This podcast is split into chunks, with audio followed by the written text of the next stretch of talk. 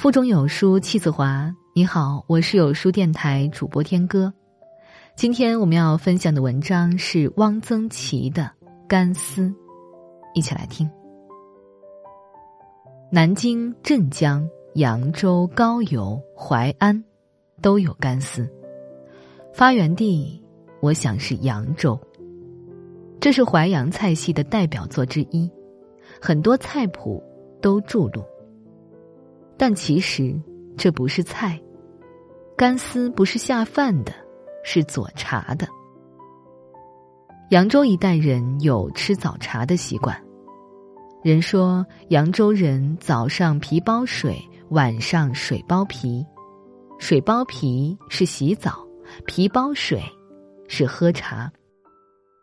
扬巴蜀各县都有许多茶馆，上茶馆不只是喝茶。是要吃包子点心，这有点像广东的饮茶。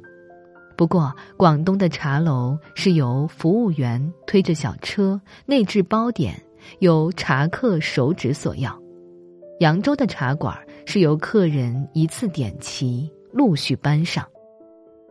包点是现做现蒸，总是等一些时候。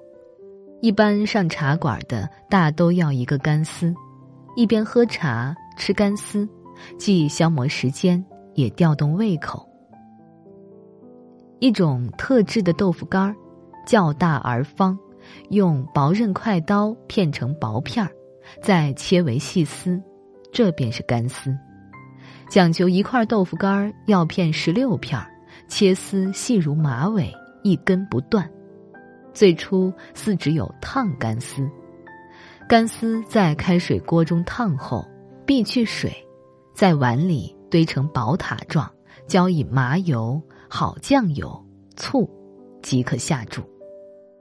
过去盛干丝的碗是特制的，白地青花，碗足稍高，碗腹较深，敞口，这样拌起干丝来好拌。现在则是一只普通的大碗了。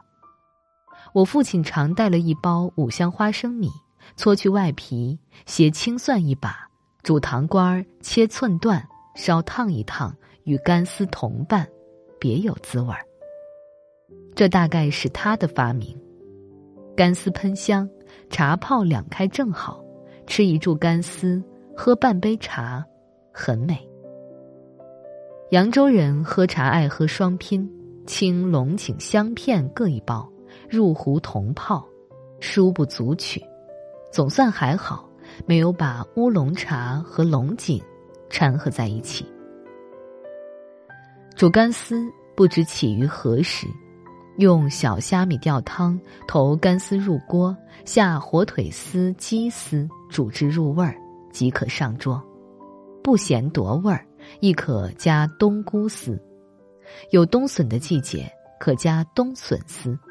总之，烫干丝味儿要清纯，煮干丝则不妨浓厚，但也不能搁螃蟹、蛤蜊、海蛎子、蛏，那样就是喧宾夺主，吃不出干丝的味儿了。北京没有适于切干丝的豆腐干儿，偶有大白干儿，质地松泡，切丝易断。不得已以高碑店豆腐片代之，细切下扬州方干一菜，但要选片薄而有韧性者。这道菜已经成了我偶设家宴的保留节目。美籍华人女作者聂华苓和她的丈夫保罗安格尔来北京，指明要在我家吃一顿，由我亲自做。我给她配了几个菜。几个什么菜，我已经忘了，只记得有一大碗煮干丝。华玲吃的淋漓尽致，最后端起碗来，把剩余的汤汁都喝了。华玲是湖北人，年轻时是吃过煮干丝的，但在美国不易吃到。美国有广东馆子、四川馆子、湖南馆子，但。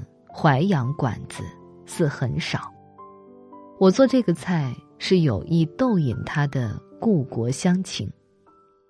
我那道煮干丝自己也感觉不错，是用干贝吊的汤。